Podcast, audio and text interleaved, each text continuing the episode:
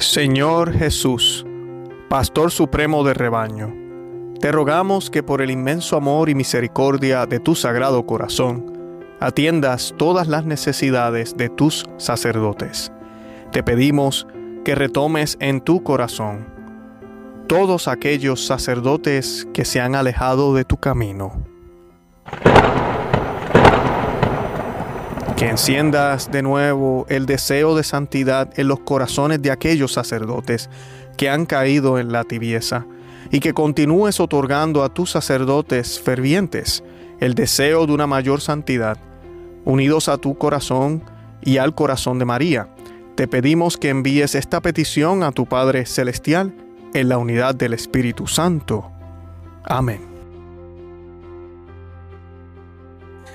Sacerdote que se declara a sí mismo no creyente elogia la iglesia del Papa Francisco. De eso vamos a estar hablando en el día de hoy.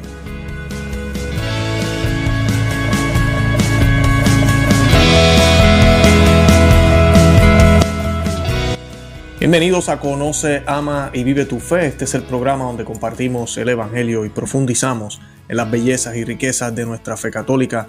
Les habla su amigo y hermano Luis Román quisiera recordarles que no podemos amar lo que no conocemos y que solo vivimos lo que amamos. En el día de hoy voy a estar hablando de una noticia que creo que es lamentable, obviamente, eh, porque representa posiblemente un por ciento, no quiero decir alto, pero bastante considerable de la iglesia católica, nuestra iglesia. Y es, son los sacerdotes que han perdido la fe, son los sacerdotes que siguen siendo sacerdotes porque pues llevan décadas haciéndolo, o siguen siendo sacerdotes porque no saben qué más hacer, siguen siendo sacerdotes porque es una carrera más, un trabajo. Eh, y esto es lamentable, de que hayan sacerdotes de esta forma. No porque tal vez ellos así lo quisieron, sino porque han perdido la fe, por las razones que sean, falta de ah, eh, oración, falta de estudiar, falta de tener fe, ¿verdad? De realmente vivir lo que dicen que son. Y tenemos un sacerdote ahorita en Canadá, Bernard Menard, que se confiesa no creyente en una carta que se publicó eh, hace poco. Esta carta fue publicada en religión digital y pues eh, ellos elogian, bueno, la carta elogia eh, todo el movimiento y revolución, así lo llaman ellos, la revolución que el Papa Francisco está haciendo y que si él no se ha ido, dice él, él dice que si él no se ha ido, ha sido por el Papa Francisco, aunque él ya no cree. Y pues esto deja mucho que desear. Yo voy a estar eh, hablando un poco de los argumentos de este sacerdote. De esa forma vamos a aprender muchísimo sobre la persona de Cristo. Vamos a aprender qué es lo que la iglesia siempre ha enseñado y cómo estos sacerdotes están completamente errados. piensan que la iglesia es un tipo de medio que vino o que existe para básicamente ayudar. Y eso es todo lo, para lo que existe la iglesia. Eh, ayudar, ayudar, ayudar, ayudar. Amar, amar, amar, amar. Nada que ver con Dios o con Cristo como tal. Y pues además de eso también piensan que Jesús era un hippie, un rebelde. Eh, una persona que vino a cambiar las reglas, inclusive las reglas de Dios y pues o la ley de Dios. Y de eso es que voy a estar también comentando porque este sacerdote es un sacerdote ya mayor son de estos sacerdotes hippies que, se que, entraron durante el Concilio Vaticano II y que ya se están muriendo, es la realidad. Y pues eh, estos sacerdotes hippies, este movimiento va, va, va a pasar, se va a ir de la iglesia, pero son los que quieren una iglesia rock and roll, una iglesia eh, hippista, donde se hable de paz y amor y todo lo que se hablaba en aquella eh, época y todavía quieren que siga así. Y los jóvenes, incluyéndome yo, que no es que sea tan joven, pero de esta nueva generación, eh, no, no nos gusta esa basura, no nos gusta esa basura. Ustedes se infiltraron y le han hecho un daño horrible. Esa generación de los 70 de católicos, especialmente los religiosos, garbage, basura, de verdad. Eh, son muy pocos los que se pueden contar que hicieron muy buen trabajo. Lamentablemente permitieron toda la revolución que se hizo, no defendieron la tradición, muy pocos lo hicieron y los que lo hicieron fueron perseguidos. Y pues de eso vamos a estar hablando hoy. Lamentablemente yo sí les pido que oremos por estos sacerdotes. Aquí no estamos para juzgar el alma de nadie. Tenemos que orar por ellos porque lo que le han hecho ha sido un daño horrible a la fe católica. Hoy en día hay católicos que piensan que el propósito que tenemos tú y yo en la vida es ser buena gente, llevarnos bien con todo el mundo, eh, estar. Tener amistades de todas las religiones, de todos los tipos, aprobar y apoyar todo lo que existe y que Dios está ahí para ayudarnos. Eso es todo. No se habla de conversión, no se habla de arrepentimiento, no se habla de que necesitan un Salvador, de que tenemos que dejar de ser nosotros, tenemos que renunciar a nuestras metas y a nuestros sueños. Ahorita que estamos empezando el año, esa debería ser la meta nuestra, renunciar a nuestros sueños, a nuestras metas, para ser imitadores de Cristo. Pero nadie habla de eso, es muy controversial, es muy fuerte, eso no, no es atractivo, Luis, así que cállate la boca.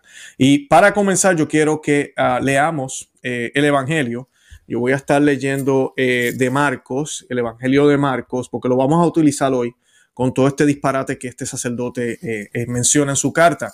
Y esta, vamos a hacer un Padre Nuestro y vamos a leer el Evangelio del Señor. Nos encomendamos a ti en el nombre del Padre y del Hijo y del Espíritu Santo. Amén. Nos encomendamos a ti, mi Señor. Vamos a leer tu palabra y vamos a meditar esta carta a través y a la luz tuya, a la luz de, Jesucristo.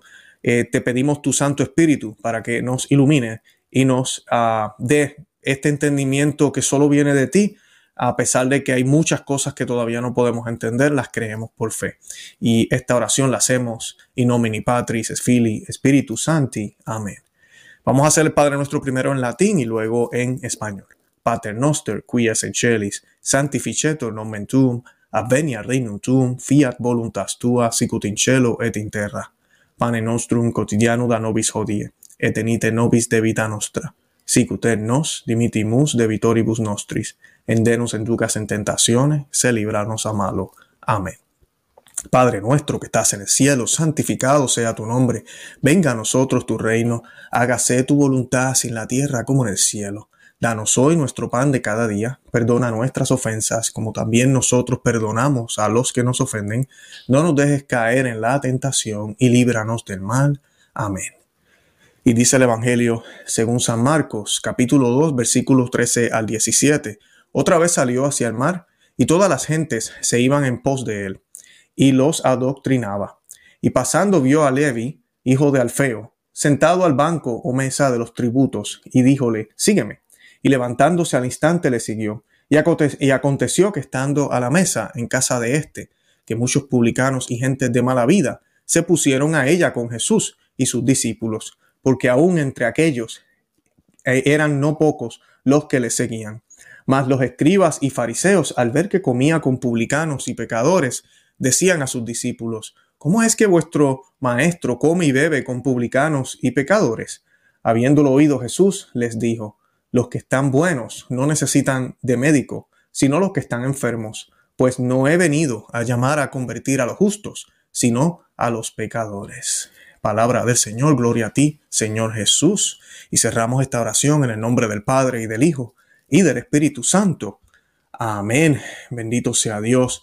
Bueno, y pues yo quiero comenzar con la carta. Como ya mencioné, es un sacerdote que se declara no creyente, pero dice, eh, él dice lo siguiente, él dice que en la carta, y ahorita vamos a leer más, pero él dice, quiero compartir un secreto con ustedes. No se lo digan a nadie. Soy un no creyente, como el 49% de los quebequenses según una encuesta reciente. Yo tampoco creo en el Dios en el que esta gente ya no cree. Desde hace bastante tiempo, escribe el sacerdote canadiense en la carta, que destacaron en religión digital. Y pues yo voy a leer la carta para que no digan que me estoy inventando nada. Voy también a compartir el enlace de la carta y la vamos a ir leyendo poco a poco y la vamos a ir discutiendo. Y vamos a ver qué es lo que está, lo que da, lo que está mal teológicamente de lo que él está diciendo y cómo esto es un ataque a la iglesia y vemos también el daño que está sucediendo desde Roma, porque esta es la interpretación eh, y el mensaje que está tomando el mundo católico hoy en día. Nos estamos alejando de la tradición, esa es la realidad. Da pena decirlo, pero nos estamos alejando de la tradición católica, estamos apostatando. Así de sencillo. Muchos católicos no se quieren dar cuenta, les enoja que se les diga, les enoja saber y entender que no podemos ir a todas las parroquias hay muchas parroquias que no podemos ir porque el sacerdote es un modernista, porque el sacerdote es pro todas religiones, pro ecuménico, pro todo tipo de familia. No podemos ir ahí, solo dar la comunión en la mano, no podemos ir a esos lugares, tenemos que buscar parroquias tradicionales. Y las hay. Hay muchos sacerdotes que están siendo perseguidos por eso, pero lo están haciendo. Y dice la carta, la historia de la Nochebuena es un cuento maravilloso para los niños, pero no suena muy serio cuando eres un adulto, que tienes todas sus necesidades cubiertas con una cómoda reserva en el banco. La mayoría de los adolescentes ya no lo creen ocupados como están en los descubrimientos tecnológicos y la magia de las redes sociales, ya no tienen tiempo que perder en historietas de sus abuelas y rituales rutinarios en los que no pasa nada emocionante. Quiero compartir un secreto con ustedes. Estas son las palabras eh, del sacerdote Bernard Menard Koinonia de Canadá. Quiero compartir con ustedes un secreto. No se lo digan a nadie. Soy un no creyente. Esto es un sacerdote católico como el 49% de los quebequenses, según una encuesta reciente. Yo tampoco, tampoco creo en el Dios en el que esta gente ya no cree desde hace bastante tiempo. Voy a pausar ahí. Un sacerdote que declara eso. Hay, ley canónica aquí. No sé qué vaya a ser el obispo, pero esto es un problema grave. Sacramentos siguen siendo válidos. No se olviden que los sacramentos operan por sí mismos. Él tiene los, eh, los poderes dados por ese obispo. El obispo tiene los poderes dados por la iglesia y la iglesia tiene esos poderes dados por el propio Jesucristo por más de dos milenios. Así que si él sigue las rúbricas y hace todo como debe ser, los sacramentos son válidos, por si acaso, que siempre hay esa pregunta. Pero él tendrá que responderle a Dios por su falta de fe. Y dice, un Dios que lo controla todo, para quienes tratamos de apaciguarnos cuando pasa una tormenta o una ola de calor. Un Dios que es todopoderoso, excepto para evitar que ciertos sacerdotes o entrenadores deportivos abusen sexualmente de los niños, una religión que priva a las parejas del derecho a decidir por sí mismas lo que es apropiado en su vida íntima, según su situación concreta, a su orientación sexual. Ahí están viendo el ataque. Ese es el, e, él está criticando al Dios que tú y yo creemos. Lo que él acaba de decir, ese es el Dios que creemos nosotros, un Dios que tiene un plan para mí, un Dios que decide intervenir en cierta manera, pero nos da también la libertad de albedrío. Y eso es lo que dicen muchos ateos. Ah, si Dios existe, ¿por qué permite los abusos que suceden a los niños? Eh, y después dice una religión que priva a las parejas del derecho a decidir. Una religión es palabra de Dios. Hay múltiples versículos. Nada más la, la primera carta a los romanos podemos utilizarla muy claramente. Habla de las relaciones del mismo sexo y dice cómo se deben tomar y, cómo, y, qué es lo que debemos creer. San Pablo es muy claro en esto. No es la religión, es la palabra de Dios, señor sacerdote. Así que esa es la primera crítica que él hace en contra de la iglesia. Una religión que sustituye la libertad de conciencia y la responsabilidad personal por el miedo a la condenación es una invención humana alienante. A esto se opuso tenazmente Jesús, que fue torturado y condenado a muerte por ello. Y ahorita vamos a ver si eso es verdad.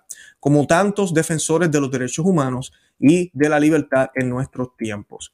Un día, un sobrino mío, al que admiro por su franqueza y su experiencia vital, me desafió, márchate de la iglesia, ese antropodrido. La pregunta, él pone el signo de pregunta, ¿por qué entonces sigo siendo sacerdote y oblato? Ciertamente no porque la iglesia esté libre de pecado, tampoco porque los oblatos no hayan, no hayan cometido errores graves.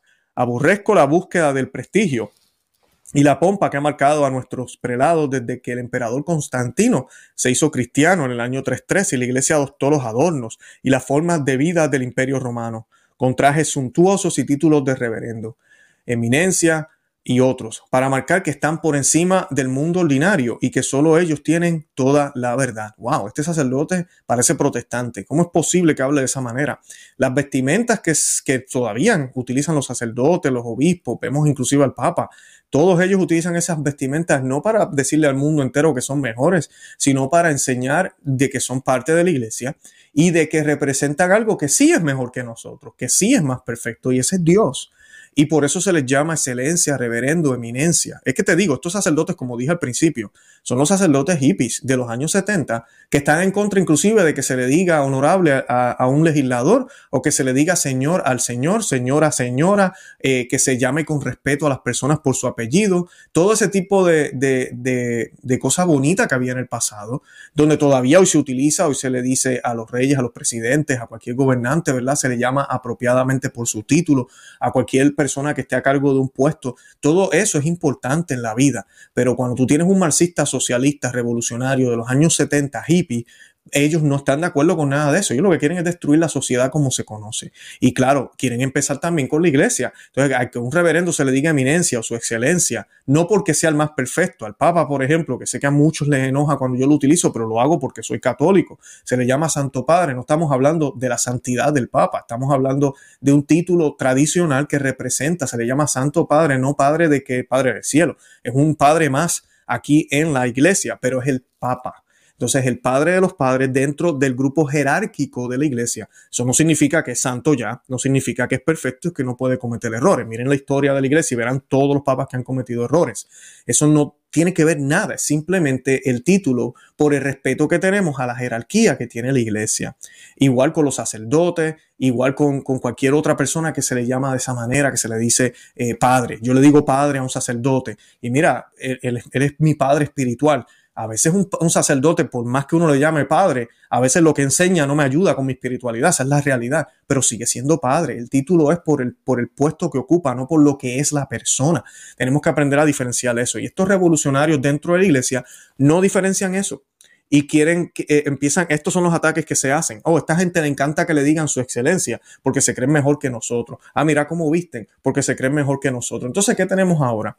Este sacerdote habla de esa manera, muchos sacerdotes piensan como él. Tenemos muchísimos sacerdotes ahorita mismo allá afuera que se avergüenzan colocarse su sotana en el público, que andan en t-shirt, que andan en, pantalón, eh, jean, andan mal vestidos, no como un sacerdote. Imagínense si tuviéramos ese problema con los bomberos, los policías y no andaran con su uniforme. ¿Cómo vamos a saber a quién llamar? ¿Cómo vamos a saber si vienen a ayudarnos? Sale con una pistola una persona, yo no sé si es policía, no tiene el uniforme puesto. O sea, hay un hay un fin para todo esto y hay un orden para todo esto. Y el orden que viene de Dios es el más importante de todos. Usted va a un hospital, los doctores están vestidos, las enfermeras están vestidos como deben estar vestidos, para identificarlos, para saber, eh, también por razones de salud, no, no, podemos estar todos al garete, como decimos en Puerto Rico, todos iguales. No podemos estar así. Así que eh, es triste, es triste que sea un católico que está haciendo estos ataques. Un sacerdote aparente no es católico, de verdad, ha perdido la fe. Oremos por él. Ah, él dice también, entonces, ¿por qué sigo en esta institución? Esa es la pregunta que tú y yo nos estamos haciendo. Y él, y él responde, por el escándalo que provocó un tal Jesús de Nazaret al comer con personas mal vistas y despreciadas por los dirigentes religiosos de sus tiempos, o curando a los lisiados en un día en que eso no estaba permitido por la ley. Él, el que denunció los asfixiantes prescripciones de la tradición judía, proclamando, solo hay un mandamiento, ama a tu, a tu Dios y a tu prójimo con todo tu corazón. ¿Te imaginas el escándalo que provocó? Tanto es así que lo masacraron para silenciarlo. Y pues yo quiero, vamos a ir al Evangelio para ver si esto es cierto. Por eso fue que comencé con el Evangelio de Mateo o de Marcos, disculpen. Y pues quise comenzar con él porque esta es las malas interpretaciones que uno escucha hoy en día. Por eso yo les digo, cuando usted vaya a leer las Sagradas Escrituras, cuando vaya a leer la Biblia, lo cual yo recomiendo, y si soy católico y recomiendo leer la Biblia, muchos me, me dicen, pero Luis, ¿cómo vas a decir eso? Bueno, la Biblia es católica, ¿qué te pasa? O sea, como si decirle a alguien que lea la Biblia es protestante. No, tú y yo estamos llamados a leer la Biblia, pero quien tiene la autoridad para interpretar la Biblia es la iglesia. Y la iglesia ya lo ha hecho por dos mil años. Ya está interpretado. No hay espacio para nuevas interpretaciones y nuevas formas de verlo. No, no lo hay. Hay nuevas aplicaciones porque los tiempos cambian y hay que aplicarlo a nuestra sociedad de ahora, pero las enseñanzas son las mismas. Y en ningún lado la Biblia habla de un Jesús que violó las leyes de su padre, de un Jesús que quiso crear una ley paralela o en contra a la del Dios de los judíos. En ningún momento. Pero a veces esa es la percepción que alguna gente tienen cuando leen las escrituras, cuando ven a Jesús sanando personas un sábado, ¿verdad? En el sábado, que nosotros seguimos celebrando el sábado, por si tú no lo sabes, lo hacemos los domingos, que es el día del Señor, pero seguimos respetando el sábado. Eh, porque hizo, porque tocó leprosos y la ley prohibía tocar leprosos. Eh, ves, ahí está Jesús rebelde contra todas estas instituciones. Eso mismo tenemos que hacer tú y yo ahora, ir en contra de las instituciones eclesiásticas. Este, eh, todo este catolicismo romano de dos mil años le ha hecho tanto daño. Este eh, religiosidad, clericalismo, como le llaman ahora, rigidez. Tenemos que romper con todo eso. Y ahorita él va a empezar a hablar del Papa Francisco, pero a estos tipo de hippie les encanta el Papa Francisco, porque es, la, es lo que ellos están viendo que está sucediendo dentro de la iglesia. Yo leí el pasaje donde está sentado el Señor ver a nuestro Señor Jesucristo con los publicanos y los fariseos. Y un detalle importante es que dice que ellos fueron a donde Él. No dice que Jesús los buscó, aunque hay otros pasajes que Jesús también va a donde ellos. Pero en este en específico, ellos van a donde Él. Y algo importante que tenemos que entender es que Jesús nunca comparte el pecado, no promueve el pecado y los apoya en lo que están haciendo. Bien importante, no hay un solo pasaje donde Jesús manifieste que Él está ahí para ellos. No, yo estoy aquí para apoyarlos. No, Él está, Él está presente para ellos, claro, y Él, y él lo manifiesta. Él dice, los que están buenos no necesitan de médico, sino los que están enfermos, definitivamente. Pero Él habla de eso y dice, pues no he venido a llamar a convertir, escuchen la palabra, convertir a los justos, ya esos están convertidos, sino a los pecadores. O sea que él vino a convertir, él no vino solo a acompañar o a dialogar, como nos dijeron los otros días desde Roma, que Dios se hizo, se encarnó, se hizo hombre para dialogar con la humanidad. Sí, él dialogó, pero es mucho más que eso. Es para redimirnos, es para salvarnos y hay que aceptar eso, hay que decirle al mundo que tú necesitas un salvador. Y la buena noticia es que ese salvador ya se hizo hombre, murió en la cruz, resucitó, la puerta está abierta. Tienes que creer en Él, seguirle, imitarle, renunciar a ti mismo. Todo eso es lo que hay que decir, pero nadie quiere hablar de eso, solo de que Él vino para dialogar. Él vino para estar con los, con los, con los pecadores. Él vino básicamente a apoyar todo. Eso es lo que estas personas piensan. Y ese no es el caso. Eso no fue lo que sucedió con Jesús en, en, esta, en Marcos 2, 13, 17. Y yo voy a leer aquí para que vean diferentes eh, eh, padres de la iglesia, cómo ellos interpretados. San Beda, por ejemplo, interpretó este pasaje en los años 700. Si la fe de los gentiles se expresa por la elección de Mateo, y está hablando, ¿por qué está hablando de Mateo? Porque aquí también en este pasaje, en este capítulo, les recomiendo que lean el pasaje completo, Marcos capítulo 2, está la conversión de Mateo. Leví, cuando usted lee la Biblia, dice Leví, es Mateo, San Mateo. Y dice, eh, dice es uno de los pasajes más bonitos, pero dice que la fe de los gentiles se expresa por la elección de Mateo y la vocación de los publicanos, entregados ante los intereses mundanos. La soberbia de los escribas y fariseos expresa la envidia de aquellos para quienes en un momento de, de la... Eh, disculpen, la envidia de aquellos para quienes es un tormento la salud de los gentiles. Prosigue Jesús, oyendo esto les dijo, los sanos no tienen necesidad de médico, ¿verdad? Y cierro la, frase de Jesús. De este modo, continúa San Beda, de este modo avergüenza a los escribas y fariseos que considerándose justos, evitan el trato con los pecadores. Se llama médico a sí mismo, ¿verdad? Jesús, porque herido a causa de nuestras iniquidades, nos ha dado una medicina admirable y nos ha curado con sus llagas.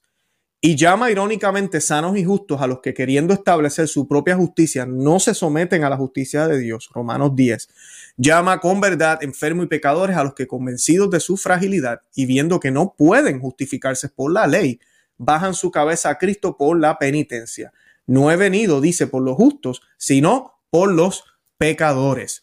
Esa es la interpretación correcta. Él vino a convertir, él vino a cambiar a, las personas, él no vino a apoyar como se nos está tratando de decir ahora, como ahorita él va a hablar ahora de cómo Roma está hablando de eso, porque el hecho de que Jesús es amigo de pecadores significa que él es nuestro amigo y que está esperando que nosotros reconozcamos su presencia y disponibilidad. Y más que un amigo, ¿verdad? Es, es nuestro Salvador.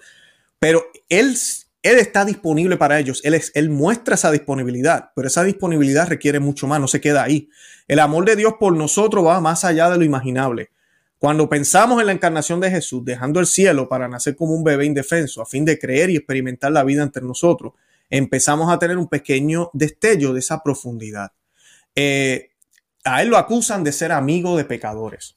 Eso es una frase muy grande. ¿Qué pasa? Ahorita al Papa Francisco lo han convertido en un Mesías. Han convertido, y hay gente que malinterpreta, cuando ven católicos básicamente defendiendo a pecadores, como el sacerdote James Martin, como otros sacerdotes que defienden la agenda homosexual, que defienden todo esto. Entonces dicen, no, no, es que ellos son amigos de pecadores. Entonces la gente dice, ah, mira, de eso mismo acusaron a Jesús y ya los están casi martirizando y son los grandes héroes ahora de la Iglesia Católica cuando están en contra del magisterio y están enseñando una doctrina errada, completamente errada, porque eso no fue lo que Jesús hizo. A Jesús lo llamaron amigo de pecadores. Jesús se sometió a vivir en un mundo caído y depravado, por cuantos todos pecaron y están destituidos de la gloria de Dios, ¿verdad? Un mundo caído. Todos estábamos caídos. Eso lo dice Romanos 3:23 y todavía lo estamos. A pesar de nuestra condición pecadora, Jesús desea una relación con nosotros. O sea que Él es amigo de pecadores en ese sentido, en el sentido de que nos abre la puerta a todos, sin importar lo grave que sean nuestros pecados. La frase amigo de pecadores proviene de pasajes paralelos de los evangelios. Yo les leí uno hoy, pero Jesús llegó a decir lo siguiente. ¿A qué pues compararé los hombres de esta generación y a qué son semejantes? Semejantes son a los muchachos sentados en la plaza, que dan voces unos a otros y dicen, os tocamos flauta y no bailasteis, os endechamos y no llorasteis. Porque vino Juan el Bautista que ni comía pan ni bebía vino y decís, demonio tiene. Vino el Hijo del Hombre que come y bebe y decís, este es un hombre melón y bebedor de vino, amigo de publicanos y de pecadores. Lucas 7, 31 eh, al 34, eso también lo pueden encontrar en Mateo 11, 16 al 19. Y en este pasaje Jesús indica el nivel de inmadurez espiritual entre aquellos que se consideran a sí mismos justos y los más espirituales. Ellos basaban su prestigio en seguir rigurosamente solo el ritual, la ley y la apariencia externa, en lugar de un verdadero entendimiento del corazón de Dios y de una relación con Él. Criticaban a Jesús por pasar el tiempo con los marginados y con las personas socialmente inaceptables, llamándolo amigo de pecadores. Ahora, ¿Qué dice? Eh, Jesús mismo habla muy claro qué significa esto de ser amigos de pecadores y él dice la historia de la oveja perdida, todos creo que me imagino que la saben, muestra la importancia que Dios tiene para esos perdidos y vulnerables. Para Dios era muy importante que Jesús los buscara, los encontrara y los trajera de nuevo al lugar seguro, que es lo que dice la parábola. Se acercaban a Jesús todos los publicanos y pecadores para oírle. Eso dice la palabra de Dios que se los dijo ahorita. Ellos se acercaban. Y los fariseos y los escribas murmuraban diciendo, este a los pecadores recibe y con ellos come. Entonces se refirió con esa parábola, explicándole cuál es el sentido. ¿Qué hombre de nosotros, dice Jesús, teniendo 100 ovejas, si pierde una de ellas, no deja las 99 en el desierto y va tras la que perdió hasta encontrarla? Lucas 15, 1, 4. Jesús dejó claro que él había venido a buscar y a salvar lo que se había perdido. Lucas 19, 10. Él estaba dispuesto a relacionarse con aquellos que no eran suficientemente buenos según las normas de los fariseos, pero Jesús vino a aquellos que estaban dispuestos a escucharlo y que eran importantes para Dios. Tenemos que estar dispuestos, todos somos importantes para Él, pero tenemos que estar dispuestos a escucharle. Mateo 9, 10, 13 relata otra ocasión cuando Jesús fue ridiculizado por líderes religiosos, por esas amistades también. Y Jesús les dijo, no he venido a llamarlos justos, sino a pecadores, ¿verdad? Mateo 9:13. En Lucas 4:18, Jesús cita a Isaías 6, 61, 1 al 2. El Espíritu de, del Señor está sobre mí porque me ungió, me ha enviado a predicar buenas nuevas a los abatidos, a vendar a los quebrantados de corazón, a publicar libertad a los cautivos, a los presos, apertura de la cárcel, a proclamar el año de la buena voluntad para predicar las buenas nuevas a los abatidos, a los quebrantados, a los cautivos, a los presos. Jesús tenía que ir en contacto con ellos, es obvio. Así que Jesús está explicando exactamente cuál era su misión. Él tenía que sacarlos de ahí, pero tenía que hablar con ellos, tenía que estar con ellos, tenía que eh, sentarse con ellos, tenía que darle la oportunidad a ellos de poder escuchar esa palabra. En ningún momento toleró el pecado. En ningún momento participó de esto. Jesús no lo toleró ni participó en conductas destructivas de los impíos. En ningún momento. La vida de Jesús fue perfecta. Al ser amigo de pecadores, Jesús mostró que la benignidad de Dios nos guía al arrepentimiento. Romanos 2.4. Jesús llevó una vida perfecta sin pecado y tenía la potestad en la tierra para perdonar pecados. Lucas 5:24. Por eso tenemos la, oportunidad de experimentar un corazón y una vida transformada. Jesús pasó tiempo con los pecadores, no para participar de sus actos pecaminosos, sino para presentarle la buena nueva de la que el perdón de pecados estaba disponible. Muchos pecadores fueron transformados por sus palabras. Saqueo, por ejemplo, mencioné ahorita San Mateo, Levi, ah, Saqueo, tremendo testimonio también, Lucas 19, 1 al 10, vayan y búsquenlo, es excelente. Cuando los enemigos de Jesús lo llamaron amigos de pecadores, la intención de ello era que sonara como un insulto para la gloria de Jesús y para nuestro beneficio eterno. Él soportó tales ofensas y se convirtió en un amigo eh, eh, más unido que un hermano. Proverbios 18, 24, que aplica perfectamente a la persona del Señor. Ahora, yo siempre les he mencionado también que Jesús, y nosotros tenemos que entender quién era Jesús. Jesús era Dios. Jesús es Dios, disculpen no es cualquier amigo. que yo he hecho este ejemplo hace rato que no lo mencionaba en el programa, pero Jesús no es este amigo, como a veces nos dicen, que se sienta en una barra, en un bar, y me paga una cerveza. Y los dos empezamos a hablar de cuáles son mis planes. Y, él es este amigo que, ¿verdad? Que se toma la cerveza conmigo y ¿qué hace? Me apoya, siempre está de acuerdo conmigo, me hace sentir bien, me da ánimo para lo que yo quiero hacer. Tenemos que tener en cuenta que este amigo, porque si Jesús se, se, baja, como dice la palabra de Dios, es humano en ese sentido, en la persona humana, aunque sigue siendo Dios. Y ese es el punto, sigue siendo Dios. O sea que aunque es humano, lo puedo ver o lo vimos, caminó en la tierra, hizo todo lo que hizo y sabemos lo que enseñó, yo tengo que entender y saber que es Dios. Por eso, siendo ese amigo, ¿verdad? Más unido que un hermano, vemos situaciones en la Biblia donde muchos se arrodillaron al frente de él, donde muchos doblaron se, pusieron rostro en el suelo, donde muchos veneraron y, básicamente eh, le dieron honra de Dios a Jesús estando vivo. ¿Verdad? Estando vivos, fueron las palabras de Santo Tomás cuando se dio cuenta que sí, que él, él era el crucificado, ahora resucitó y que le dijo, mi Dios y mi Señor. Lo reconoce como Dios y se arrodilla rostro en el suelo. Santo Tomás. Eh, eh, María Magdalena, Jesús le dice, no me toques no me toques. ¿Por qué? Por la santidad grandiosa. Ya tenemos todo el esplendor de Dios manifestado completamente. Ahora merece un respeto y una reverencia.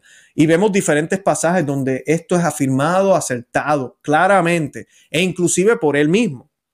Hay otro pasaje que quiero aprovechar para luego seguir con los disparates de este sacerdote, porque ahí mismo en Marcos 1, eh, si van a Marcos 1, disculpen, ya esto es en Marcos 1, 40-45, es la, es la parábola del leproso, que esta la usan los modernistas uh, como locos. Dejemos las reglas, dejemos los ritualismos, que si no se agarren de las manos, que si podemos bailar dentro del templo, que nada de eso es importante, que, que podemos eh, eh, darle las bendiciones a las parejas del mismo sexo, como nada de eso es importante. Miren lo que dice la lectura, dice, y vino también a él un leproso rogándole e hincándose de rodillas le dijo, si tú quieres puedes limpiarme.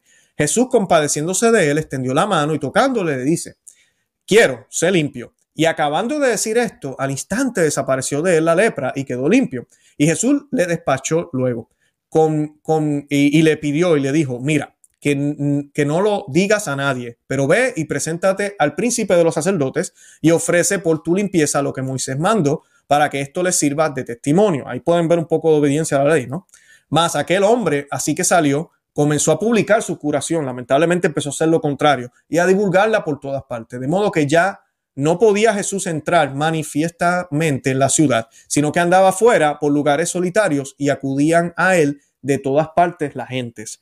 Y la interpretación que da Veda, quiero leer esto, San Veda, dice lo siguiente, eh, dice el Señor, no he venido a destruir la ley, sino a darle cumplimiento. De este modo, al haber curado por el poder de Dios a aquel que como leproso estaba excluido de la ley, anunció que la gracia que pudo lavar la mancha del leproso no estaba en la ley, sino sobre ella. Y en verdad que así como se declara en el, en el Señor la autoridad de la potestad, así también se declara en aquel la constancia de la fe. E hincándose de rodillas le dijo, Señor, si tú quieres puedes limpiarme. ¿Qué es lo que le estaba hablando ahora? Jesús ya es mi amigo, pero este no es cualquier amigo. Yo no me arrodillo al frente de todos mis amigos. Yo no le beso los pies o le rindo pleitesía a todos mis amigos, solo a Dios, porque Dios es el Señor y Jesús es Dios. Eh, ¿Ven la diferencia?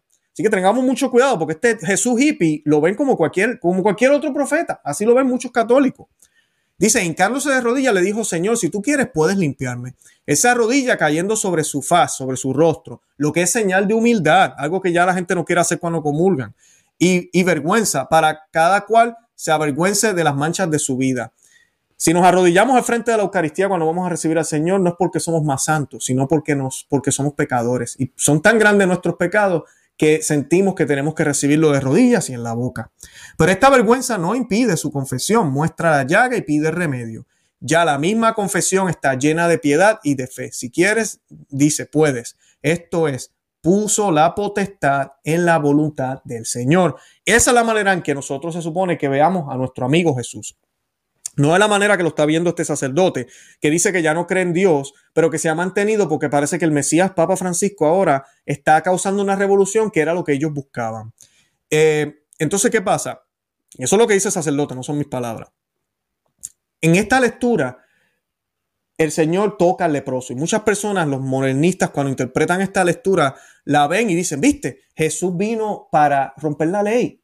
Ya no tenemos que seguir esos ritos de que, oh, que los sábados, oh, que fulano no hay que tocarlo, oh, que nada de eso hay que hacerlo, oh, que el domingo, no, nada de eso hay que hacerlo, porque Jesús demostró que lo más importante es el amor, es, es, es, es hacer el bien. Así que podemos romper todas esas leyes. No, ese no es el caso. Jesús muestra que Él está por encima de la ley él no estaba sujeto a ella. ¿Por qué? Porque Dios, Dios no puede estar sujeto a su propia ley. Dios nos da el ejemplo, por eso lo envía a que vaya y, rinda, ponga su ofrenda al sacerdote, pero no, él no está sujeto a la ley. Yo lo he dicho aquí muchísimas veces. Nosotros necesitamos la iglesia católica porque fue instituida por Jesús, porque fue instituida por Dios, porque es ese instrumento de Dios para traer la luz al mundo, ¿verdad? Que la luz es Cristo. Pero la iglesia no está por encima de Dios. Dios está por encima de la iglesia y Dios hace muchísimas cosas grandes fuera de la iglesia también y las hace dentro. Pero todos estamos llamados a, ir por ese camino que es solo Cristo. No es Mahoma, no son las otras religiones, es solo Cristo. Pero Dios está por encima de la iglesia. Tenemos que tener eso siempre presente. San Crisóstomo de esta misma lectura dice, aunque podía curar al leproso solo con la palabra, solo con decirle, estás curado, porque eso es cierto, Jesús decide tocarlo, porque la ley de Moisés decía, ¿verdad? Esto está en Levítico 22, 46, 6, el que tocase al leproso quedará impuro hasta la noche. Con esto quería mostrar que esta impureza era según la naturaleza. Jesús quería mostrar que esta impureza era según la naturaleza y como no se había dictado la ley para él, para él, sino solo para los hombres, y como era él mismo propiamente el Señor de la ley y curaba como Señor y no como siervo, tocó con razón al leproso, aunque no era necesario el tacto para que se operase o para que se diera la curación. Exactamente lo que les acabo de decir, ese es San Crisóstomo. Pero los modernistas ahora, ¿qué nos dicen? Jesús eh, eh, muestra que el amor va por encima de las leyes y las normas de la iglesia, que el amor va por encima de todo lo que hemos hecho por dos mil años, que cualquiera que quiera defender lo que hemos hecho por dos mil años está en contra del amor. Mira lo que hizo Jesús. Mira lo que hizo Jesús. Y eso es una manera errónea, una manera modernista de interpretar el Evangelio. Es exactamente lo que está haciendo este sacerdote. Por eso ya no cree en Dios. Por eso ya no tiene fe. Por eso en la mayoría de las iglesias donde hay modernistas, el 70% de los que asisten a esas parroquias no creen que el pan dejó de ser pan y ahora es Dios. Creen que hay una presencia, creen que está ahí, pero no, no, no, no creen que es Dios, que es Jesús y por eso actúan como actúan, visten como se visten y no cambian sus vidas. Por eso vemos que usan anticonceptivos, por eso vemos altares con arcoíris, por eso vemos bailes en lugares sagrados, por eso vemos tantas cosas. Y no se trata solo del exterior, es que lo que ellos hacen con el exterior es lo que llevan en el interior. Así de sencillo. Lo que hacemos es lo que tenemos adentro. Así de sencillo. No me vengas a decir a mí que tenemos tanto amor, pero yo le pego al prójimo, le doy un puño. No. O sea, si yo le estoy dando puños a mi esposa, le doy, eh, le robo al vecino, yo no puedo decir que yo tengo amor en mi corazón. Por favor, si yo creo que tengo amor en mi corazón, yo estoy demente, estoy loco. lo exterior muestra lo que yo llevo en el interior, definitivamente. Así que no nos vengan con las babosadas de que lo de afuera no importa.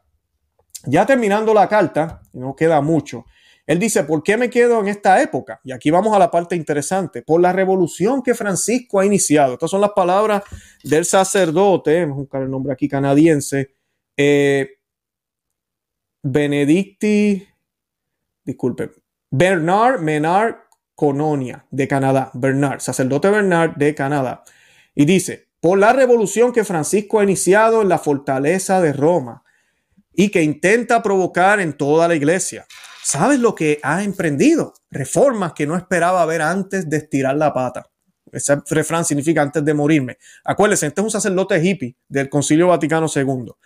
Dice, dice eh, sobre el Papa Francisco, está sacudiendo la jaula de los privilegios y del elitismo para devolvernos a lo esencial del Evangelio, la sencillez de vida, la aceptación de las diferencias, el amor perdonador, el servicio a los más frágiles. Insiste en que salgamos de nuestras burbujas. Pone el ejemplo de la audacia de ir al corazón de los conflictos, yendo al encuentro de los excluidos de todo tipo, menos de los tradicionales. Cualquier misa que se prohíba tradicional, cualquier exclusión en contra de los tradicionales, esa no les importa al Papa Francisco, pero pues eh, otros tipos sí, esas son importantes. Y sus dos principales escritos son un llamamiento a salvaguardar nuestra casa común, el planeta y transformar nuestro actual sistema socioeconómico en una solidaridad fraternal entre los pueblos ricos y los desposeídos. Esto me da náuseas. Su primer texto sobre ecología fue aclamado por David Suzuki. Y escuchen bien, este sacerdote ya no cree en Dios. Y ahora él dice que el texto que escribió el Papa Francisco fue apoyado por este hombre. Ok, so tenemos un sacerdote que es ateo, pero se queda en la iglesia por Francisco. Y ahora vamos a tener un hombre, David Suzuki, experto internacional, no creyente, como un gran regalo para toda la humanidad, dice él, sobre el documento del Papa Francisco. Qué curiosidad, ¿no? Que no son los verdaderos católicos los que les gusta lo que el Papa Francisco escribe, sino los masones, los ateos y los sacerdotes que quieren creer en una teología que no es la católica que siempre se enseñó. ¿Será coincidencia? ¿Será, ¿Será coincidencia que esto suceda? No, no es coincidencia. No es coincidencia que sea el Papa que más documentales se le han hecho en vida. No hay ningún Papa en vida que se le haya hecho tanto documental. Ya hay hasta imágenes del Papa Francisco. Es increíble y no se ha muerto todavía. Dice mucho, dice mucho eh, de cómo estamos coqueteando con el mundo, porque como dice este padre, y es muy cierto, eh, nos llama a salvar nuestra casa común, el planeta, y a transformar nuestro actual sistema socioeconómico en una solidaridad fraternal. Eso no me suena a mí al Evangelio para nada, por ahí vamos. Dice la pregunta que él escribe, ¿funcionará la reforma de actitudes y estructuras emprendida por Francisco? Y dice el padre, no debemos depositar nuestras esperanzas en toda la institución. La resistencia es fuerte, incluso dentro del club de los cardenales. Para tener éxito, una revolución, incluso la evangélica, debe producirse primero en la base. Eso significa tú y yo. Esto es, esto es bien marxista, bien marxista, bien socialista.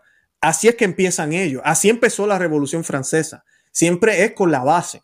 Ellos no empiezan de arriba, ellos empiezan de abajo. Entonces los de abajo tumban a los de arriba. Que los de arriba no necesariamente son malos, pero eso es lo que nos han venido diciendo por siempre. Que cualquier que está, cualquiera que está en la autoridad es malo. Nosotros somos los oprimidos, tenemos que matar al rey.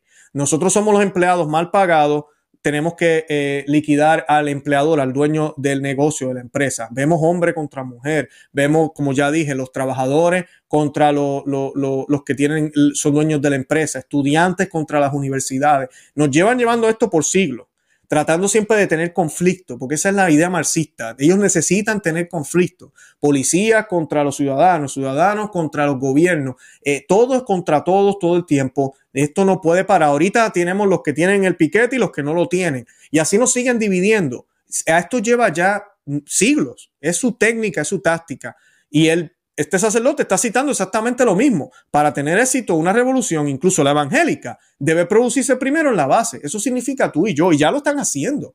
Porque yo estoy hablando aquí, leyendo de San Crisóstomo, leyendo de San Beda, interpretando el evangelio como el Señor lo ha interpretado, y yo sé que allá afuera hay modernistas ahorita mismo que no me soportan. Me escuchan hablando de San Crisóstomo y dicen, sí, pero eso era San Crisóstomo en aquella época. Mira, porque San Crisóstomo era intolerante, eh, eh, eh, no, no veía a Jesús como un ser humano, parece, eh, no sé, no sé, no me, no me cae bien. Y es un doctor de la iglesia, Veda es otro doctor de la iglesia, no, no, no, no, como que Jesús está por encima de la ley? Jesús era humilde también, él no estaba por encima de nada, al contrario, él es uno como nosotros, igual que nosotros. Y así nos llevan diciendo cuando Jesús manifestó su grandeza en su humanidad. Sí, al hacerse, al compartirla en un plano igualitario con nosotros en amor, pero él sigue siendo Dios. Eso no cambia. El amor que Él te ofrece a mí, a ti, es el mismo. Pero su manifestación, Él la da como a Él se le da la gana. Y si no me crees, pregúntale a la Virgen María y pregúntate tú sobre la Santísima Virgen María. ¿Tú crees que la Santísima Virgen María no tiene un mejor puesto que tú? Lo tiene, es la Madre de Dios, es la Santísima Virgen María. Y eso a mí no me pone celoso, eso no, a mí no me hace pensar, ay, pero, pero Jesús es injusto, no, o Dios es injusto, no, para nada. Dios decide como quiere decidir y nosotros en el amor de Él, que es, dado por igual para todos, nos regocijamos en los planes que Él tiene. Pero cada persona tiene una misión y un lugar distinto y diferente. Igualmente en la iglesia, igualmente en la sociedad, igualmente en los pueblos, igualmente en lo financiero, en lo político, en todo. No podemos crear una, una sociedad que la base decide, que la base destruye, que la base le da, hace lo que le da la gana y no hay un orden, porque entonces no caemos, ¿saben en qué? No caemos en la libertad, no caemos en la igualdad, caemos en la anarquía. Y yo te pregunto, ¿no hemos visto anarquía en los últimos años en este mundo? En estos últimos años, con todo lo mismo que están haciendo ahora, hemos visto manifestaciones en las calles, destrucciones, hemos visto tantas cosas, porque eso es lo que deja el marxismo, eso es lo que dejan estas ideas. Exactamente las ideas que está proponiendo este sacerdote. Dice él, el sacerdote, incluyendo a las generaciones más jóvenes, en los que les interesa. En la historia del mundo a menudo han sido adolescentes sin medios poderosos los que han provocado grandes cambios. Piensa en David y su onda para derrocar a Goliat. María de Nazaret y su bebé en un pesebre. ¿Qué, clase de ejemplos? Juana de Arco liderando el ejército francés a caballo. En, en, Malala a sus 14 años lucha por el derecho de las niñas y mujeres de Pakistán a ir a la escuela. Bueno, aquí está hablando de otra señora, creo yo. En Greta, que pide a los líderes de las naciones que salven el planeta. Bueno, esta señora Greta. Eh, esperamos a los jóvenes en las iglesias para embellecer la imagen de nuestras celebraciones. No esperen en las calles para caminar y gritar con ellos. Nuestra indignación por todo lo que abisma a nuestros hermanos de humanidad. Y esto es falso. Inclusive los jóvenes están más atraídos a la liturgia tradicional. Eso, las estadísticas están ahí. Pero este señor dice que la revolución empieza con los jóvenes. Y que, claro, si tú le enseñas una teología que no es correcta o si vamos a adaptar la iglesia a lo que ahorita los jóvenes allá afuera están creyendo, lo que los jóvenes nos dicen ahora nosotros que es bueno, tenemos un problema. No podemos hacer eso. El joven es atraído por la verdad. El joven es atraído por lo misterioso y lo que irradia esa trascendencia. Y eso siempre la iglesia lo ha tenido y lo sigue teniendo. ¿Por qué queremos cambiarlo? ¿Por qué queremos quitarlo? Dice sacerdote, ¿por qué sigo activo? Para hacer mi pequeña contribución a la curación de las heridas del pasado y al nacimiento de un mundo nuevo verdaderamente en el que aprendamos a respetarnos, a perdonarnos a nosotros mismos y a los demás, a establecer la solidaridad con los grupos de base de otros países y sobre todo dejar de poner nuestros futuros y nuestra seguridad de la acumulación de dinero más allá de lo necesario, saborear la libertad y la profundidad, felicidad que solo puede dar una sola amistad. Un ingenuo, un ingenuo, este viejo, lo sería si no hubiera visto ya venir este mundo. Juzgue usted mismo cuando los padres se trasladan de una ciudad a otra para garantizar mejores servicios para sus hijos discapacitados, cuando cuidas a un familiar o vecino debilitado por la edad o la enfermedad, cuando compartes tu tiempo o tu dinero para dar regalos a los niños, cuando has interrumpido tu horario de trabajo de ocio para visitar a alguien, cuando haces las tareas domésticas y tu presencia hace feliz a todo el mundo, cuando has votado al candidato más preocupado por la justicia y la equidad para con las mujeres, cuando los misioneros renuncian a sus comodidades para estar cerca de las comunidades indígenas, cuando tres millones de quebecenses realizan algún tipo de trabajo voluntario durante el año. Cuando pasan estas cosas, puedes decir si quieres que no crees en Dios. No es tan importante. Lo que importa es que al hacer esas cosas estás actuando como Él y Él cree en ti. Y para mí, tú eres una de las razones por las que sigo soñando con un mundo que se vea bien y que prepare la llegada de nuestro tiempo del niño del pesebre, el que nos enseña a abrir los brazos, quizás esté más cerca de los que creen del verdadero Dios que ama todo lo que ha creado. Y es lamentable esta, esta postura porque lo que él menciona, claro, nosotros estamos llamados a hacer el bien definitivamente. El Señor nos dijo, lo que le hagas a uno de estos pequeños, lo haces conmigo, ir a visitar al preso, vestir al desnudo, darle de comer al hambriento. Hay tantas formas de expresar ese amor, pero tenemos que tener fe en Dios también. Yo no puedo hacerlo por hacerlo. Yo no puedo amar por amar, solo por amar. Porque entonces si yo no tengo la fe en Dios, y dice, él dice aquí, cuando pasan estas cosas, puedes decir, si quieres, que no crees en Dios, eh, eh, no, es, no es tan, que, disculpen, cuando pasan estas cosas, puedes decir, si quieres, que no crees en Dios, no es tan importante. Lo que importa es el hacer estas cosas. Estás actuando como Él y Él cree en ti. Eso no es cierto. Eso no es cierto para nada. Nosotros tenemos que reconocerlo a Él, porque Él es Dios y Él se merece la honra y la gloria. El Señor me da a mí la salud para poder hacer el bien y yo le doy las gracias a Él que me permite poderlo hacer. Yo le dejo saber al otro que si Él está recibiendo este alimento, lo recibe por la voluntad de Dios que me ha permitido a mí verlo a Él como necesitado y me ha dado los recursos para ayudarle. O sea que la gloria no es para mí, es para Dios. Porque si fuera así, entonces mira, pues todos vamos para el cielo. Y es que ese es el problema, eso es lo que dicen ahora. Todos nos vamos para el cielo.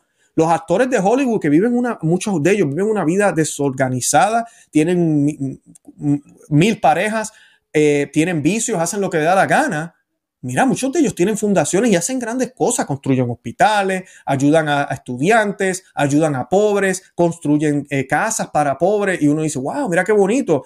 Yo que soy católico no puedo hacer eso. Bueno, no tengo tal vez la plata. Pero el punto es, lo están haciendo para la gloria de Dios, para la gloria de ellos. Lo están haciendo para recibir un crédito contributivo. Yo no estoy diciendo que sean hipócritas. Tal vez lo hacen con todo el amor del mundo y lo hacen con buena intención. Pero el punto es, no lo hacen para Dios. Entonces, cuando Jesús se hace hombre, Jesús baja a la tierra, Jesús nos dijo, todos carguen su cruz y síganme. Él lo dijo, niégate a ti mismo, niéguense a sí mismo y síganme. Así mismo lo dijo él. Él nos dio el ejemplo en Getsemaní. Él iba a cargar la cruz, sintió miedo. Él como quiera la carga, pero él le dice que se haga tu voluntad. O sea que ¿por qué él cargó la cruz? No porque era la voluntad de él, sino porque era la voluntad del Padre. Entonces tú y yo tenemos que amar al prójimo. Sí, claro, tenemos que hacerlo con amor y con ganas, pero también tenemos que hacerlo cuando no tengamos ganas, porque el amor es un compromiso. Eso es lo que nos hace caminar el camino de la perfección, que es tan difícil, que los grandes santos como Santa, Santa Teresa de Ávila nos enseñó. Ese camino y Jesucristo nos dice que tenemos que ser perfectos como el Padre que está en el cielo. Jesús, Dios, murió por ti, por mí, pero también murió por los que lo cupieron, murió por los que lo latigaron, murió por el que no cree en Él, murió por los más que lo odian. Él murió por ellos también. Entonces es bien difícil para nosotros, como seres humanos, poder entender ese tipo de amor. Es bien difícil, a menos que tengamos un compromiso. Cuando yo tengo un compromiso y yo sé que yo tengo que amar a todos, a todos, a los que me aman y a los que no me aman, entonces yo comienzo a cambiar mi vida.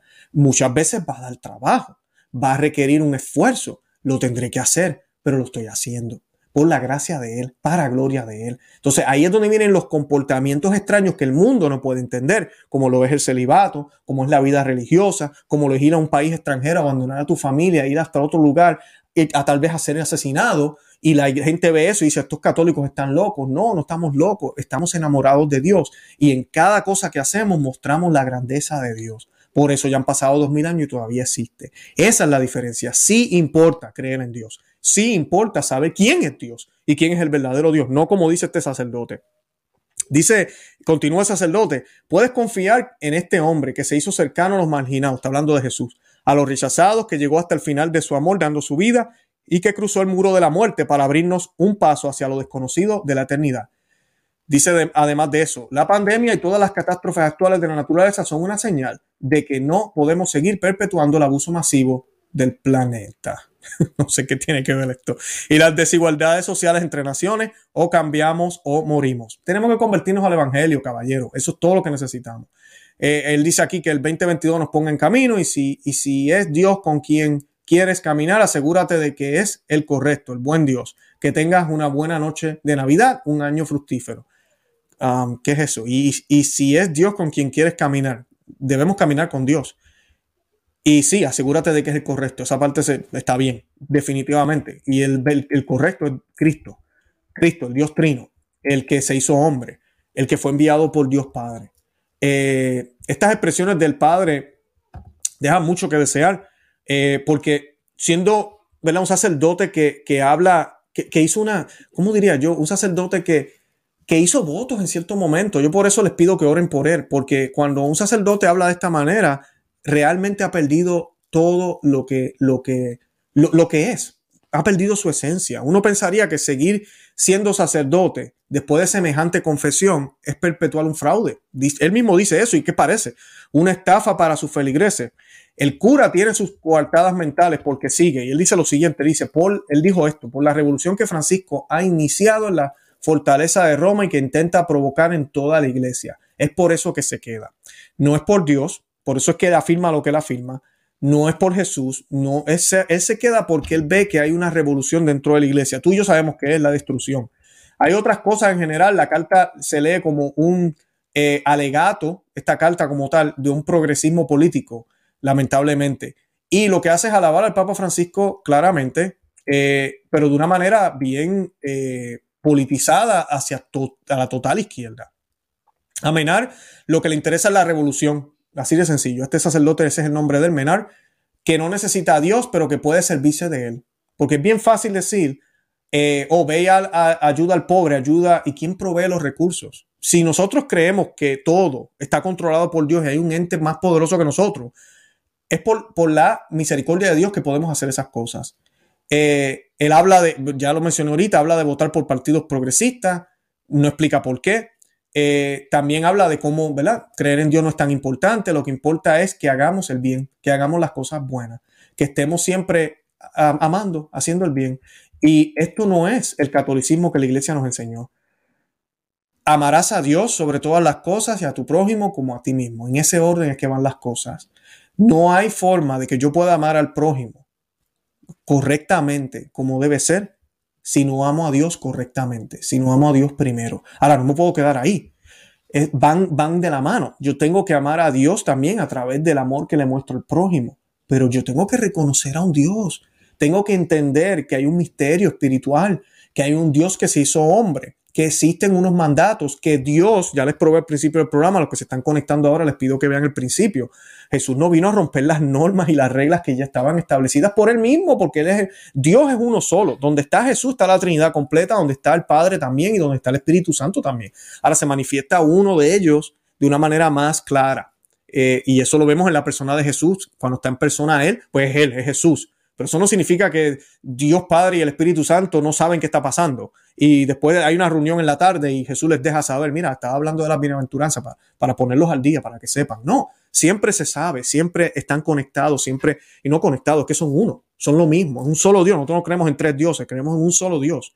Un Dios que se manifiesta, manifiesta en tres personas, que es tres personas, Padre, Hijo y Espíritu Santo. Y es persona. Una persona tiene una misión, tiene un, un, un fin, eh, expresa lo que desea, puede escucharme, me dice, me habla, no es una fuerza, no es un ente, no es una cosa, una herramienta, no, no, no, no, es una persona. Dios es una persona. Eso es bien, bien importante. Así que tenemos que orar por este sacerdote. Como dije ya al principio, este sacerdote representa una iglesia que aún no se ha dado cuenta que su tiempo ha pasado. El tiempo hippie de los 70 se les acabó, se les acabó. Ya muchos han fallecido, ha sido un fracaso, los números lo prueban, por eso la tradición está volviendo a renacer y va a seguir renaciendo. Y lamentablemente estos eh, eh, hippies del pasado, eh, digo del pasado, pero del 70, claman contra las tradiciones que la iglesia siempre enseñó. Y, y ya estamos cansados de esto. Son 60 años de estupideces del Jesucristo hippie con una guitarra cuando ese no es el evangelio. Queremos ser católicos. Queremos vivir la fe que vivieron los grandes santos. Queremos vivir la fe que nuestro Señor Jesucristo nos dejó. Ya dejemos de estar inventando y volvamos a lo que es católico. Les pido una vez más, oren por este sacerdote. No está fácil su situación. Él no sabe del peligro en el que se encuentra. Oremos por él y oremos por los que lo siguen y están de acuerdo con lo que él dice, lamentablemente. Por los que piensan que es correcto lo que se está haciendo desde Roma. Porque sí, el Papa dirá algunas cosas bien y, hará aquí, hace la Santa Misa y todo lo demás, pero la, la, ruta que se está tomando es incorrecta.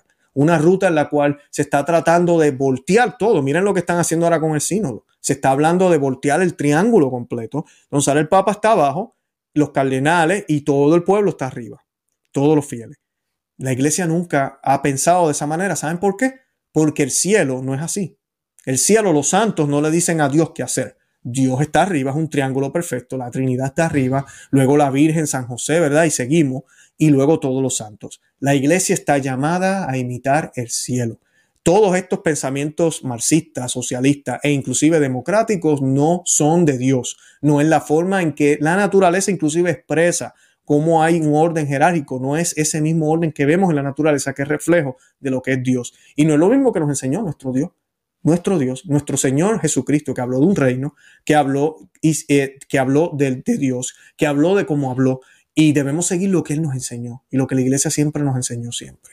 Yo los invito a que visiten nuestro blog conoce, ama y vive tu fe.com, que se suscriban aquí al programa, al canal Conoce, ama y vive tu fe en YouTube. También estamos en Facebook, Instagram y Twitter por Conoce, ama y vive tu fe. Eh, además de eso, también tenemos un eh, grupo que aprende teología, que eh, indagan un poco más, se llama el, Ejército Cristero. Eh, yo los invito a que vean el enlace aquí en la descripción para que vean cómo se pueden unir. También hay un botón que dice Join eh, en el canal. pueden unirse de esa manera, a ver cómo se pueden unir. Los, que me apoyan por Patreon también son parte de ese grupo. Eh, si ustedes desean apoyarnos de esa manera, allá en Patreon ya hay otros regalos y otras cosas que se le, se le da al grupo, como el libro Maná de Aliento para el Cristiano en físico. Si usted desea el libro de Maná de Aliento para el Cristiano en PDF, en digital, para bajarlo a su teléfono o tableta, puede ir a conoceamevivetufe.com y suscribirse. Ahí se suscribe. Lo bueno de suscribirse, recibe el libro gratis pero también yo le envío alertas por email de todos los programas que salen aquí en Conoce, Ama y Vive pero también en Perspectiva Católica con Luis Román, que es nuestro otro canal, que les invito también a que se suscriban a él aquí en YouTube. Eh, y así no se pierde nada. Eh, además de eso, también nosotros colocamos material escrito en el blog, así que usted va a recibir también su notificación y puede leer el artículo si lo desea leer. De verdad que los amo en el amor de Cristo, yo con eso los dejo, me extendí un poco hoy y nada, Santa María, ora pro nobis, que el Señor los bendiga. Bye bye.